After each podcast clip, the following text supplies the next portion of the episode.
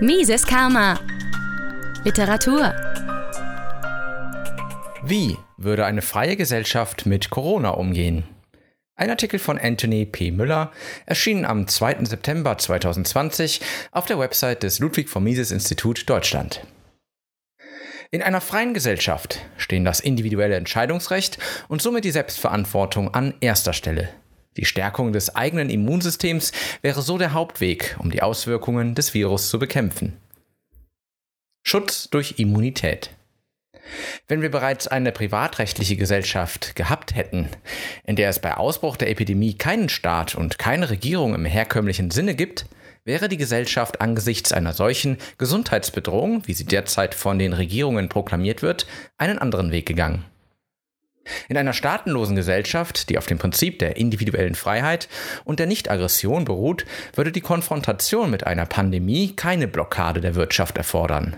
Das soziale Leben könnte und sollte so weitergehen wie bisher. Es würde keinen wirtschaftlichen Zusammenbruch und keine Panik vor Angst und Verzweiflung geben. Tatsächlich würden die Menschen mit der Pandemie in der Form umgehen, dass sie sich bemühen würden, ihre individuelle Immunität zu stärken. Hinzu kommt, dass der Staat sich immer mehr in das persönliche Leben der Einzelnen einmischt und so den Menschen die Eigenverantwortung abzunehmen versucht. Je mehr der Staat aber eingreift und reglementiert, desto geringer wird die Eigenvorsorge. In einer privatrechtlichen Gesellschaft hätte der Einzelne ohnehin mehr Zeit und mehr Geld, sich um seine Gesundheit zu kümmern. Arbeitszeiten werden kürzer, Steuern und Abgaben niedriger. Studien über den Ursprung von Krankheiten aufgrund von Infektionen bestätigen die übergeordnete Bedeutung des individuellen Immunsystems einer Person. Menschen mit Immunschwäche sind die Hauptopfer von Covid-19, der mit dem Coronavirus verbundenen Krankheit. Die Regierungen haben jedoch eine Reihe strenger Maßnahmen auf wissenschaftlich schwacher Basis von Fakten und Daten ergriffen, die das persönliche Abwehrsystem der Menschen gegen die Folgen einer Infektion tatsächlich schwächen. Das Immunsystem einer Person hängt von vielen Faktoren ab, einschließlich des psychischen Wohlbefindens und des Grades der persönlichen Autonomie. Nichtsdestotrotz erzwingen die Regierungen zahlreicher Länder das Gegenteil. Das eingesetzte Bündel von Maßnahmen schwächt massiv das Immunsystem. Zu Hause eingesperrt zu sein mit großen Sorgen um Arbeit und Geld ist eine Katastrophe für die Immunität, ganz zu schweigen von den Folgen der sozialen Isolation, die viele alte Menschen erleiden müssen. Entweder sind die Regierungen unwissend oder sie verhalten sich illegal. Man verspricht, die Infektionsrate zu verlangsamen, während genau die Maßnahmen zur Abflachung der Kurve die Bevölkerung anfälliger für Ansteckungen machen und die Widerstandskräfte gegen eine Infektion schwächen. Während eine freie Gesellschaft die Rechte des Einzelnen befürworten würde, konzentriert sich die Regierungspolitik auf die Geschwindigkeit der Verbreitung der Krise, um das bestehende Gesundheitssystem vor Überlastungen zu schützen. Während es zweifelhaft ist, ob diese Maßnahmen die Ansteckungsrate verlangsamen, einige Quellen sagen, dass das Virus bereits durch die Bevölkerung gelangt ist, schwächen die Quarantänemaßnahmen das individuelle Immunsystem. Auf diese Weise macht die Regierungspolitik die Menschen anfälliger für das Risiko, dass eine Infektion zu einer Krankheit wird. Am Ende verursachen die Lockdowns mehr Todesfälle als das Virus selbst.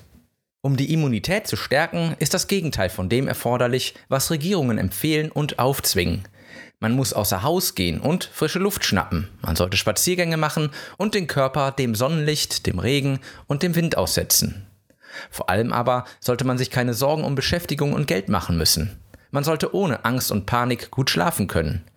Diejenigen, die religiös sind, müssen das Recht haben, am Gottesdienst ihrer Gemeinde teilzunehmen. Durch die Umsetzung von Maßnahmen, die die Immunität der Menschen schwächen, produzieren die Regierungen die Katastrophe, die sie angeblich verhindern wollen. In einer freien Gesellschaft würden sich die Menschen nicht auf den Staat verlassen, um Infektionen zu bekämpfen, sondern ihr individuelles Immunsystem stärken. Auf diese Weise würden Infektionen seltener und für diejenigen, die krank werden, wären die Überlebenschancen höher. Politische Überreaktion. Selbst Monate nach Ausbruch der Epidemie bleibt die wahre Dimension der Bedrohung unklar. Obwohl es noch zu früh ist, die genaue quantitative Dimension der als Pandemie bezeichneten Krankheit zu kennen, sind die sozioökonomischen und politischen Auswirkungen bereits deutlich sichtbar. Der Lockdown wird damit begründet, die Ansteckungsrate zu verlangsamen.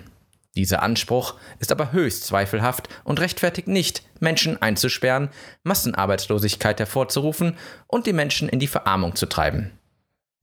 Jüngste Sterblichkeitsdaten aus Europa zeigen, dass die Länder, Regionen und Städte mit den schwersten Sperren keine Abflachung der Kurve erreicht haben.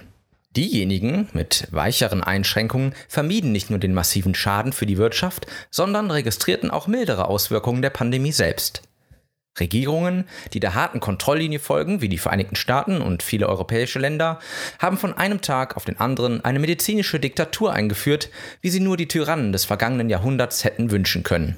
Das Ergebnis ist eine weitere Erosion der privaten Eigentumsrechte wegen der Erklärung des nationalen Notstands. Weder Verfassungen noch Gerichte boten Schutz vor der Erosion der Menschenrechte. Die Regierungen haben die Wirtschaft und Gesellschaft in einen betäubenden Schlaf versetzt, mit dem Versprechen, dass nach dem Weckruf wieder alles so wie vorher zu florieren beginnt. Aber der Schaden ist bereits angerichtet. Die Menschen werden in einer anderen Wirtschaft und Gesellschaft aufwachen, zumindest wenn der Fluss staatlicher Subventionen bei Arbeitslosigkeit aufhören wird. Vertrauen ist leicht zu zerstören und schwer wiederherzustellen.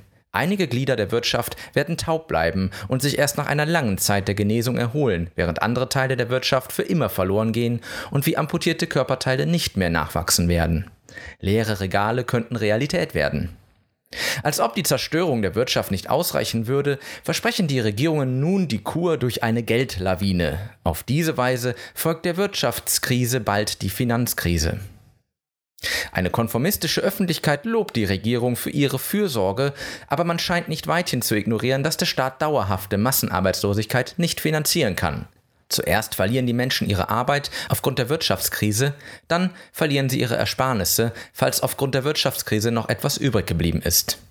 Regierungen haben ihr Zerstörungswerk so weit getrieben, dass das Überleben vieler Menschen auf der ganzen Welt gefährdet ist.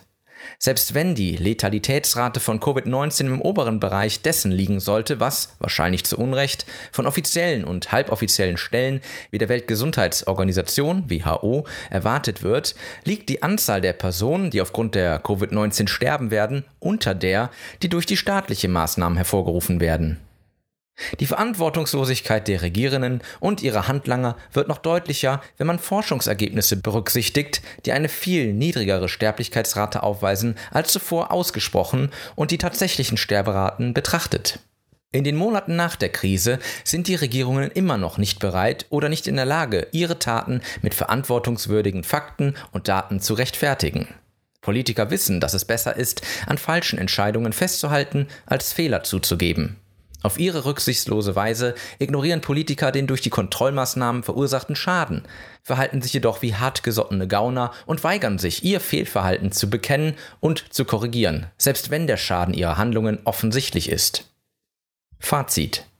Der Verlauf der Pandemie hat die Behauptung, dass eine Regierung zum Schutz der Gesundheit erforderlich ist, nicht bestätigt.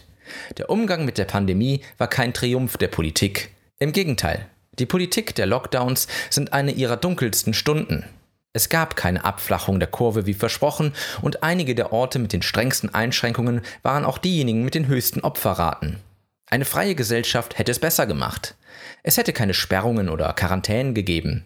In einer freien Gesellschaft, die dem Grundsatz der individuellen Freiheit und Selbstverantwortung folgt, wäre die Anzahl der Infektionen geringer und die Krankheitsverläufe wären milder gewesen. Mises Karma, der freiheitliche Podcast auf Spotify, Deezer, iTunes und YouTube sowie unter miseskarma.de. Liebe Podcasthörer, wenn Ihnen diese Ausgabe gefallen hat, helfen Sie doch dabei, Mises Karma noch bekannter zu machen. Teilen Sie diese Episode in sozialen Netzwerken. Erzählen Sie Ihren Freunden und Bekannten davon. Hinterlassen Sie einen Daumen nach oben auf YouTube oder schreiben Sie eine Bewertung auf iTunes. Jede noch so kleine Interaktion hilft dabei, den Podcast zu verbreiten. Anregungen und Kritik können Sie über das Kontaktformular auf miseskarma.de einreichen. Vielen Dank!